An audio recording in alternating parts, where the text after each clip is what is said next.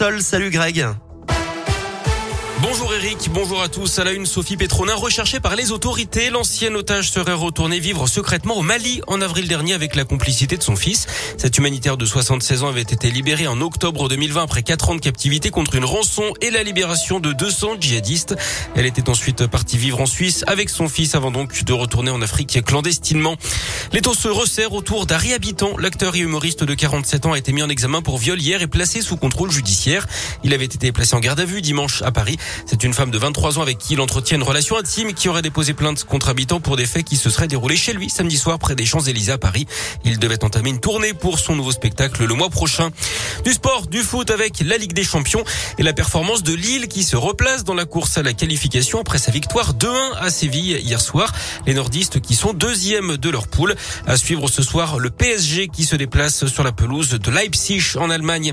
Du basket aussi avec l'Eurocoupe et la JL qui stoppe l'hémorragie. Après cinq défaites de rang, les Bressans l'ont emporté à domicile contre les Grecs de Patras, 92 à 62 hier soir à Equinox. Et puis du tennis, Pierre Gerber a fait trembler le prodige espagnol Alcaraz hier au Masters de Paris, mais il s'incline en 3-7. Même chose pour Gasquet contre Dimitrov. À suivre aujourd'hui un choc tricolore entre Gaël Monfils et Adrian Manarino au deuxième tour. Hugo Gaston est également attendu sur les cours. Et puis la météo encore un temps très humide aujourd'hui dans la région avec des averses toute la journée. Il fera 9 à 10 degrés ce matin, pas de 12 degrés cet après-midi pour les maximales.